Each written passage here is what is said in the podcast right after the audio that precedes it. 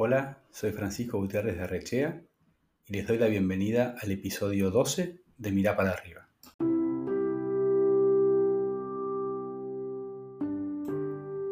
Pasaron ya dos años desde la primera vez que visité una cárcel. Mi amigo Juan Kennedy me invitó a rezar el rosario al pabellón 11 de la unidad 48 de San Martín, provincia de Buenos Aires. Miedo físico. Esa sensación me atravesaba mientras nos aproximábamos a la entrada del penal. Recorrimos portones, puertas, rejas y controles. Todo eso antes de llegar al acceso del pabellón 11. Cruzar esa última puerta me desarmó para siempre. No me atrevía a mirar y recibí miradas curiosas. No me atrevía a oír y escuché palabras cercanas. No me atrevía a sentir. Y lloré, lloré y lloré al escuchar a esos chicos rezar. Por sus familias, por un día más de vida, por una pronta libertad, por la gente de la calle, que somos nosotros, por todo y por todos. Les agradecí ese día por haberme permitido conocer su mundo, un mundo lleno de tabúes y silencios. Y agradezco hoy por haber encontrado fuerzas para volver y seguir compartiendo la oración y el desayuno de los viernes con ellos. Durante estos casi dos años veo a Dios en acción. Lo veo actuar a través de la Virgen del Rosario, transformando los corazones de los internos, los guardias, los voluntarios de la Fundación Espartanos y de cada uno de los que, como yo, un día fuimos invitados. Sumo ahora a la conversación a Federico Gallardo, uno de los fundadores de la Fundación Espartanos, quien a su vez escribió el libro No permanecer caído, un conjunto de historias de vida de personas privadas de su libertad que pudieron convertirse en factores de transformación para ellos mismos, para sus familias y quizá también para la sociedad.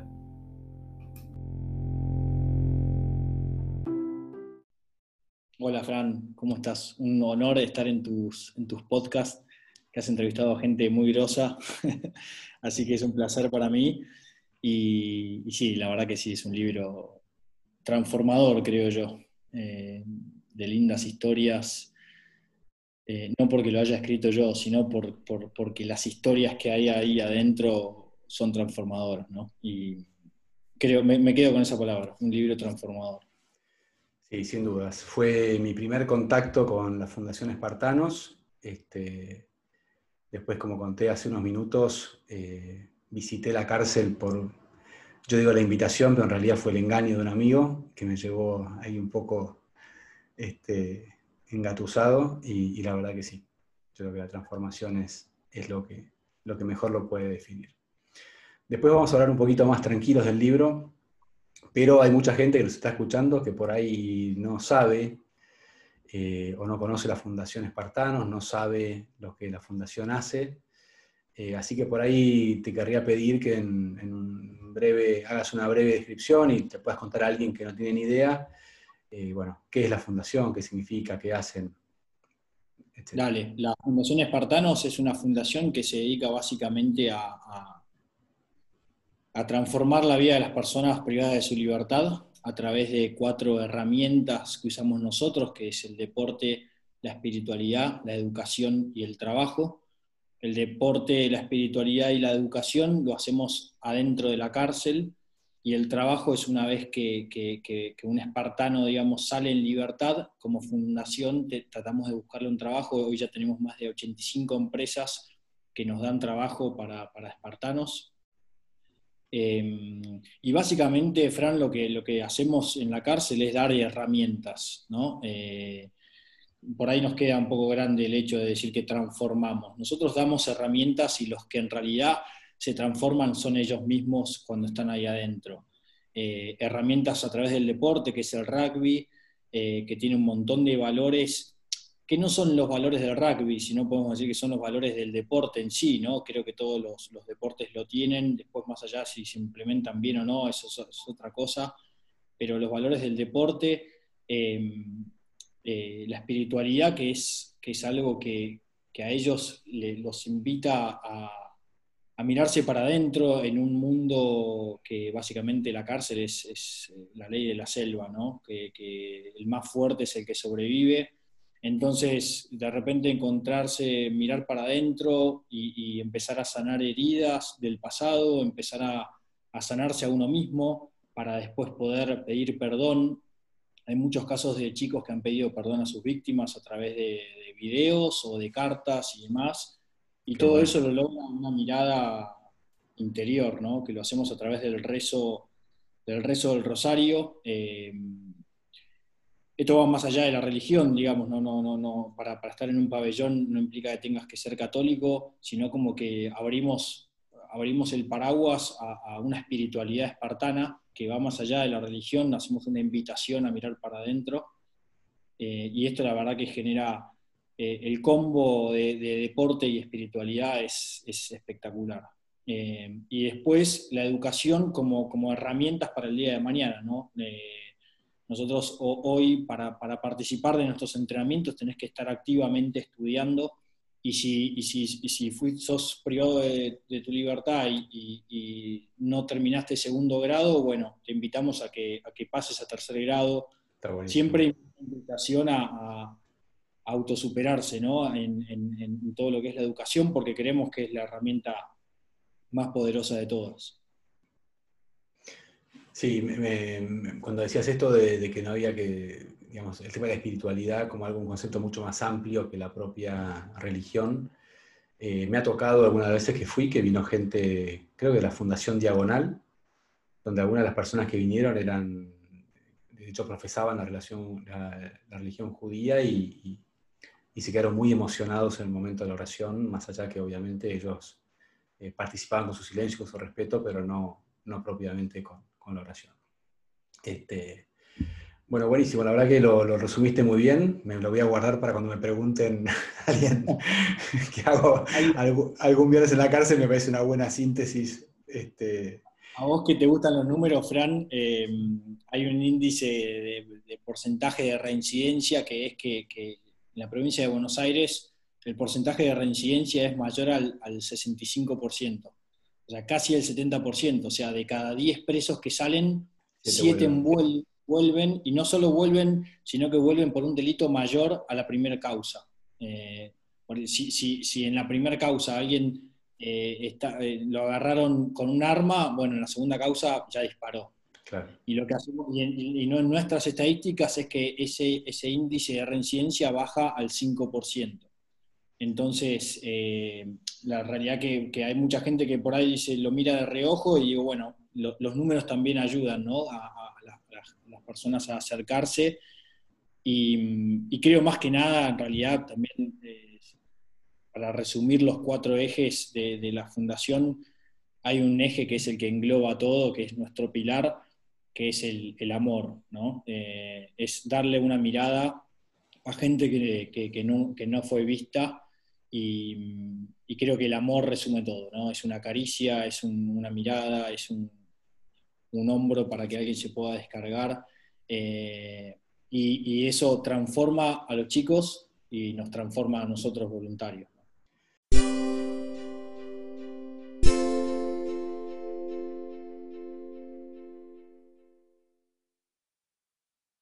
Sí, sin duda. Y aparte es, claramente un, hecho totalmente nuevo, ¿no? En un pabellón de máxima seguridad, como bien decías vos, que es la ley del más fuerte, y cuando entra el amor eh, destruye, ¿no? Destruye todos esos, este, todo lo malo y, genera unos espacios que son, que son increíbles. Totalmente. Eh, bueno, ahora sí, quiero preguntarle al Fede Gallardo, escritor, aunque vos decís que eso te queda un poco grande, yo creo que no. Este, al final, en este proceso de, escritura, de, no permanecer caído, este, no tengo ni idea, quiero que me cuentes cómo, cómo se te ocurrió, si fue un pedido, cómo, fue, cómo encaraste, pero lo que sí sé, porque lo leí al libro, es que bueno, al final son entrevistas a, diferentes eh, espartanos, alguna persona del, servicio penitenciario, etc. Y, me imagino que, bueno, que cada vez que encarabas la, escritura de un nuevo capítulo o, de una, una, nueva entrevista, te, te, habrás ido metiendo eh, cada vez más a fondo ¿no? en, en esta estas historias, esta complejidad y, sobre todo las historias de estos chicos, ¿no? Yo les digo chicos porque al final es lo que son, que están privados de su libertad. Y entonces, bueno, te pregunto si, si en ese proceso te, pudiste mantener eh, al margen o, nada, revoleaste la lapicera y te tiraste de cabeza a esas historias y que sea lo que Dios quiera. Sí, eh, el, proceso arranca, eh, bueno, yo arranqué con la fundación en el 2015, eh, mi viejo me había invitado un montón de veces y un montón de veces le dije que no, que, yo, que yo creía que, los que estaban ahí se tenían que, pudrir en la cárcel, hasta que llegó un día que le dije que sí, te acompaño, y, me cambió la mirada absolutamente, ¿no? le pedí permiso a Coco, Coco Derigo, que es el el pionero y, creador de todo esto, si podía arrancar con la comunicación, yo soy licenciado en comunicación y, sentía que había algo para contar ahí adentro espectacular. Y Coco me dijo que sí, eh, Coco a todo, todo lo que, lo que sume, Coco dice que sí sin ninguna traba. Y, ahí arranqué con los canales de, las redes sociales, la página web y empecé a hacer, digamos, a, a contar historias también dentro de mi blog y, la verdad que las historias que contaba empezaban a viralizarse porque somos una sociedad que creo que está muy necesitada de buenas noticias y un poco lo que estábamos haciendo ahí era contar buenas noticias, ¿no? contar gente que se transforma. Eh, y hubo un, hecho clave que fue que en el 2015, a fines del 2015, eh, fuimos a visitar al Papa Francisco a Roma y y ese hecho nos marcó un antes y un después, ¿no? Porque empezamos a salir en los diarios, porque, porque tuvimos mayor visibilidad. Y ahí el negro Mendizábal, también otro de los fundadores, me dice, Fede, hay que escribir un libro. Yo le dije, negro, yo no, sé escribir más de una hoja, una carilla en Word. me dice, bueno, tendrás que hacer capítulos cortos. Y, ahí empezó el proceso, un proceso espectacular. Eh, a fines del a fines del 2015, principios del 2016, empecé a escribir algunas historias y demás, y, después terminé haciendo el proceso junto a, la editorial Logos, que, me brindó una mano con, una editora, Vicky Álvarez Benucci, que, me ayudó em, con el tema de las entrevistas y demás. Y, contestando a tu pregunta, la verdad que, fui un poco, bueno, como soy en la vida, ¿no? A, todo o nada, me tiré de cabeza porque mm, no veía otra forma de escribir ese libro. Era tirarse, o sea, no, había posibilidad de mantenerme al margen de sus historias.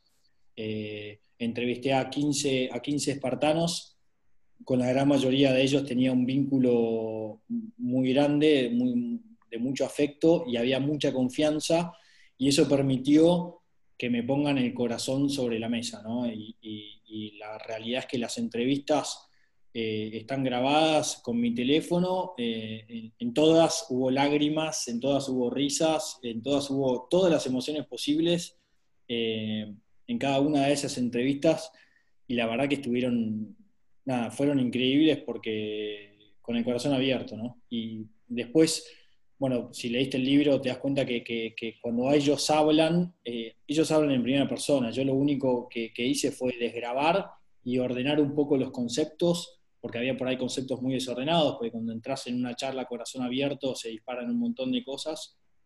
Y, y sí, la verdad, Fran, me tiré de cabeza y, creo que los chicos también, los chicos también lo hicieron eh, y eso eh, te permite una lectura, también entrar, entrar fácil en la lectura, ¿no? porque creo que está escrito con el corazón.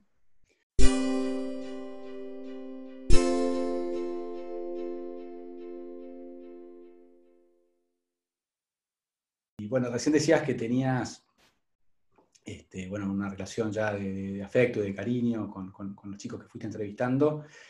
Este, ¿Hay alguna historia en particular que, por alguna razón te pegó distinto, te generó una huella diferente que, por ahí nos quieras, quieras contar?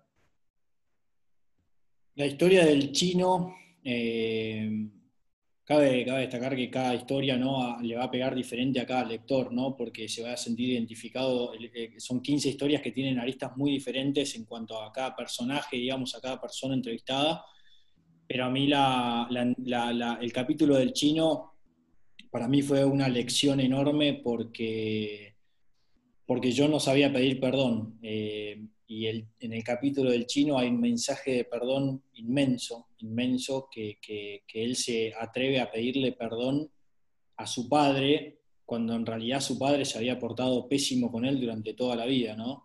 Y, en un encuentro que tiene en la cárcel, eh, eh, el, chino lo primero que le dice es, eh, papá, te quiero pedir perdón porque no fuiste el hijo que, que vos esperabas, porque yo no fui el hijo que vos esperabas, por esto, por esto, por lo otro. Y ese perdón eh, desencadenó en el padre un montón de cosas, ¿no? El padre se pone de rodillas, empieza a llorar y le dice, perdón vos, hijo, perdoname vos, ¿viste? Eh, el padre ahí, o sea, y, ahí entendí lo que desencadena un perdón cuando, cuando muchas veces nos quedamos esperándolo nosotros, ¿no? Como decir, no, no, bueno, este me tiene que pedir perdón. Y, hubo un mensaje de, reflexión enorme del chino, porque el chino se analizó él y, dijo, no, yo tengo que pedir perdón por esto, por lo mío, por mi parte.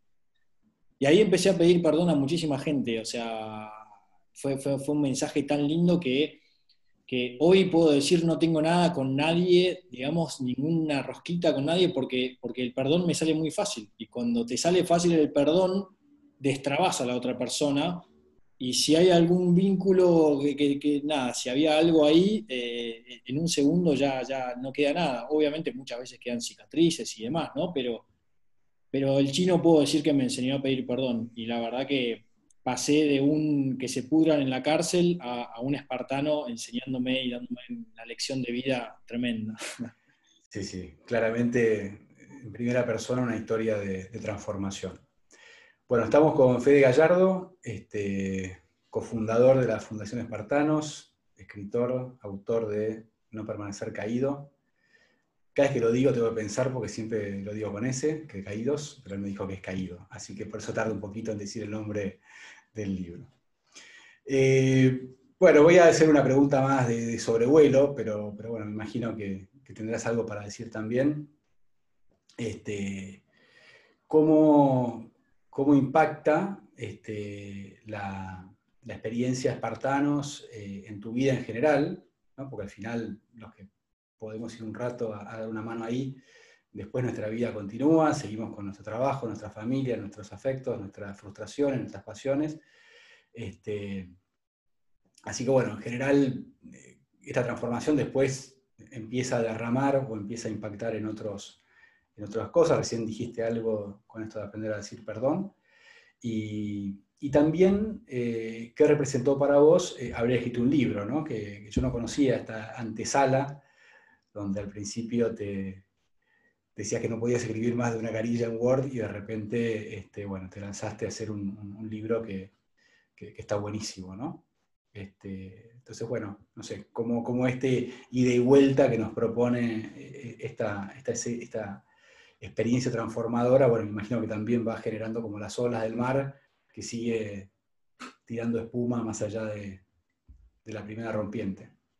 Totalmente. Eh, creo que, nada, eh, siempre lo digo, Espartanos me, cambió la vida, me transformó. me transformó 100%. Yo era, soy el más chico de seis hermanos, eh, como siempre el menor, el más malcriado, el que, daba todo por hecho, y de repente conocer este mundo me hizo, me, voló la cabeza, ¿no? Eh, en muchos sentidos, en valorar el día a día, en valorar lo, que tengo, eh, lo que tengo es lo que hay y conformarme, y tengo un montón de lo que otras podrían tener, entonces eh, es, un, es un autochequeo eh, constante de, mantenerme en equilibrio. ¿no? Eh, Espartanos es eso, es, es el, lugar donde yo encontré eh, mucha paz y encontré, prioricé los valores de la vida. Eh, y la verdad que, haber escrito ese libro,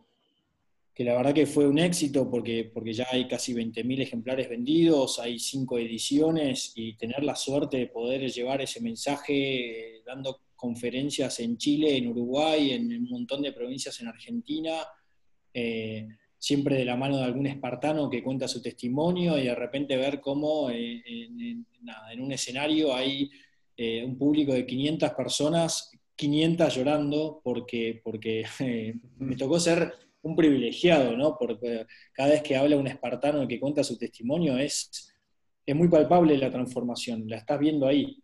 ni siquiera lo mismo que en el libro.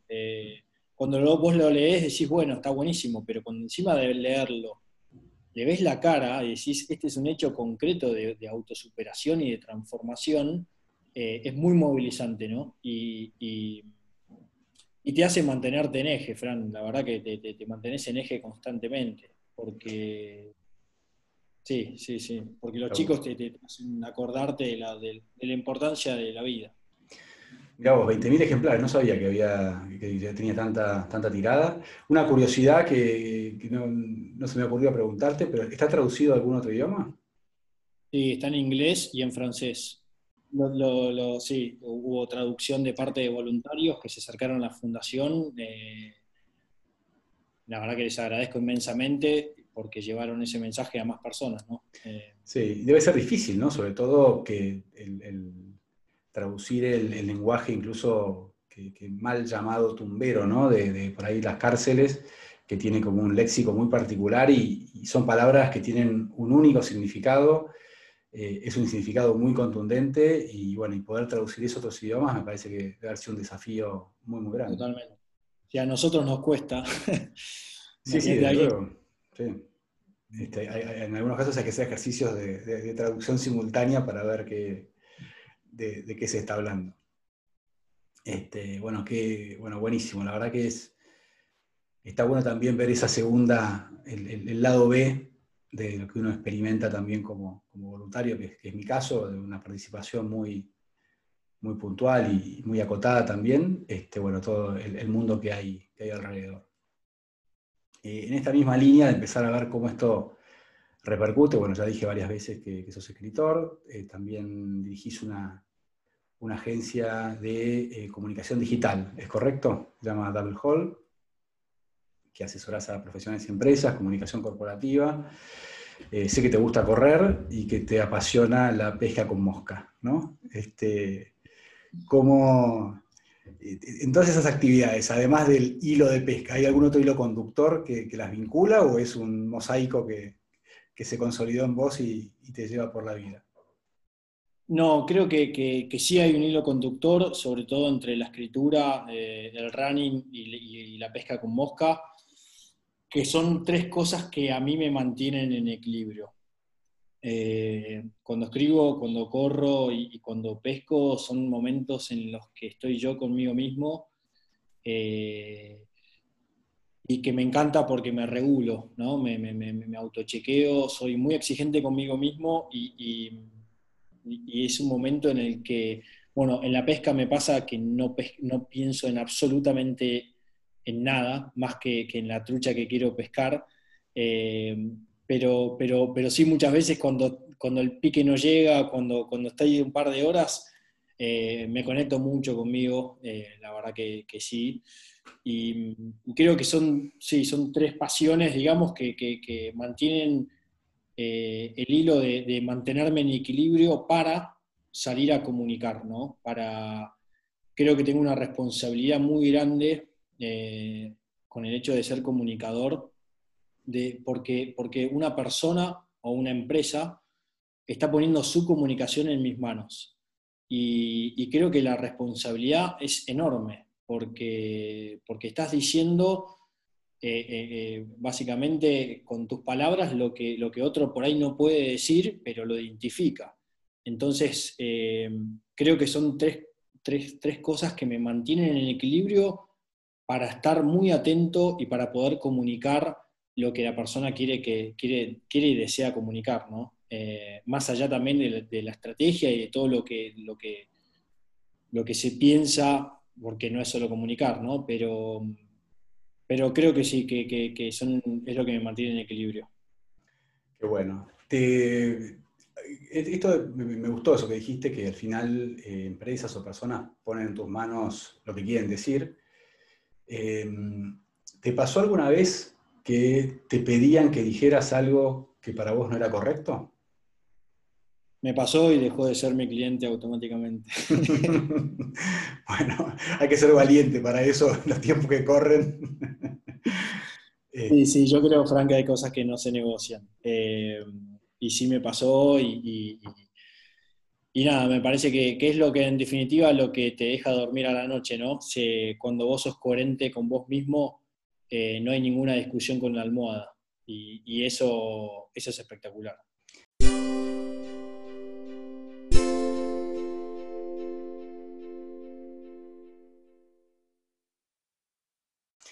Este, es verdad que muchas de las cosas que, que, haces y este hilo conductor que decíamos, algunas se pueden acomodar en horarios del día especiales, otras tienen por ahí más que ver con periodos de vacaciones, como puede ser eventualmente la pesca.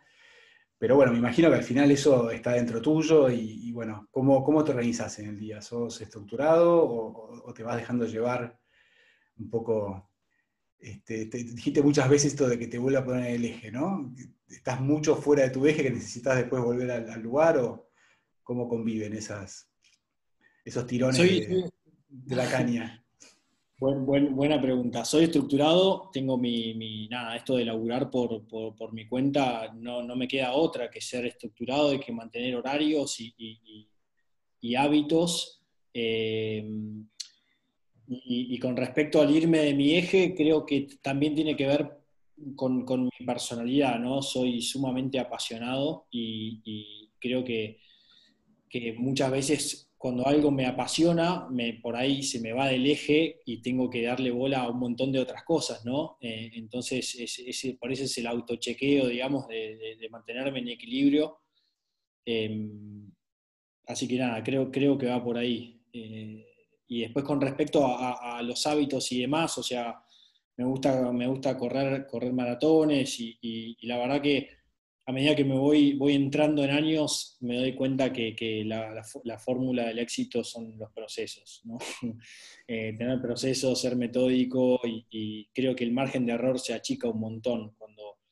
Cuando, bueno, pasa con las carreras, ¿viste? Cuando vos eh, entrenás y, no solo entrenás, sino que además empezás a comer bien y, por ahí dejás de fumar y dejás de tomar y está buenísimo porque te garantiza te, achica el margen de error un montón, ¿no? Y creo que eso va para, todo para toda la vida. Sí, el proceso también se hace más rico, ¿no? Porque también es una manera de, empezar a correr la carrera o, de consolidar el proyecto desde la propia gestación y, no esperar solamente al, día final que por ahí se puede quedar un poco corto en retribución por ahí. Ahí, está el gran desafío, ¿no? De disfrutar el camino. muchas veces eh, está, puesto en, solo cruzar la meta de la carrera, eh, pero, pero el gran desafío de la vida es disfrutar el camino, porque si no, todo se convierte en algo muy resultadista y creo que no está bueno. Tal cual, tal cual. Eh, si tuvieras que elegir una de las cosas que te apasionan, por alguna razón, no sé, para, esa pregunta para, para molestar, ¿qué, ¿cuál elegirías? Qué pregunta. Eh, elegiría la vida, que es ninguna de las que nombraste. Algo elegantemente de tu pregunta. elegiría la vida porque, porque sí, yo soy un apasionado de la vida, creo que cada día es un regalo y, esto, Fran, me lo hicieron ver los espartanos cuando agradecen por un día más de vida. Eh, y, yo la primera vez que escuché eso en la cárcel dije, wow, estos tipos están agradeciendo un día más de vida acá adentro. Y yo doy por sentado, por ejemplo, que voy a vivir hasta los 80 años, ¿no? Entonces es como que eso me, desacomodó y hoy vivo día a día muy agradecido, muy agradecido y muy apasionado. Eh, soy, soy de escuchar la música fuerte en el auto o en mi casa y por ahí se me cae un lagrimón por una canción que escuché 759 veces. Eh, o lo mismo con el proceso de escritura. Creo que, para dejar huella también hay que ser apasionado, ¿no? Eh, apasionado y con, actitud eh, y con, el método creo que es una buena forma de dejar huella que, entiendo yo al menos que estamos acá en, esta vida para eso, ¿no? para, para dejar nuestra marca. Em, y para, no hacer como si nada pasara. y, sí, resumiendo la pregunta, soy elijo la, la, pasión por la vida. Bueno, estuvo buena la respuesta, así que te voy a perdonar que no me respondiste literalmente lo que estaba preguntando, pero bueno, estuvo, estuvo bien y, me voy a quedar con esa respuesta que está, que está muy bien. Em, recuerdo, estoy hablando con Fede Gallardo, este, que estamos llegando ya al final de esta entrevista, que siempre se nos quedan cortas, pero también tenemos que guardar un poco el, tiempo para, mantener el foco y, la conversación. Así que siempre hay una pregunta que, me gusta mucho, que, la dejo para el final, y es, este, bueno, preguntarte con quién se encuentra tu mirada si yo te digo mira para arriba. Con Dios, sin duda, con, el barba, como le digo yo, eh, que creo que es el, que nos regala todo, ¿no? nos regala hasta, hasta, cada latido de nuestro corazón. Y eso nos hace ser conscientes de que, de que la vida es un regalo, de que hay que disfrutarla, de que estamos acá de paso y, un permanente, permanente agradecimiento a él, ¿no?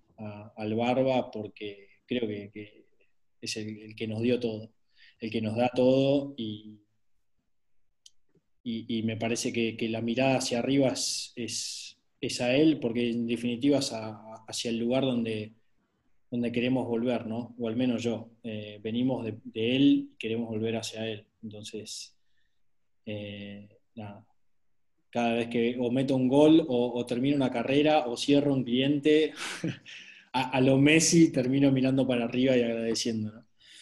Bueno, Fede, te, agradezco un montón este espacio. Sé que estás con, muchas cosas, tenés una mudanza pronto, este, con lo cual esos días previos suelen ser bastante, bastante difíciles, así que te agradezco muchísimo que, me hayas permitido esta, esta, conversación, contarnos un poco lo que hace la Fundación Espartano y sobre todo lo que haces vos, que al final eh, sos parte de eso y un jugador importante de ese, de ese gran equipo. Así que, así que bueno, también yo le debo a la, Fundación haberte conocido y que me estés ayudando con algunas cosas de comunicación también a mí. Así que, así que bueno, te agradezco mucho, te deseo mucho éxito en este proyecto que, que encarás ahora y bueno, que no decaiga la pasión. Muchas gracias, Fran. La verdad que, que vos también sos un gran apasionado de la vida y todo te lo tomás con mucha pasión y lo haces de una forma extremadamente eh, perfeccionista Y, la verdad que, nada, como te dije al principio, es un honor estar en tu podcast eh, y te agradezco enormemente. Bueno, buenísimo. Abrazo grande.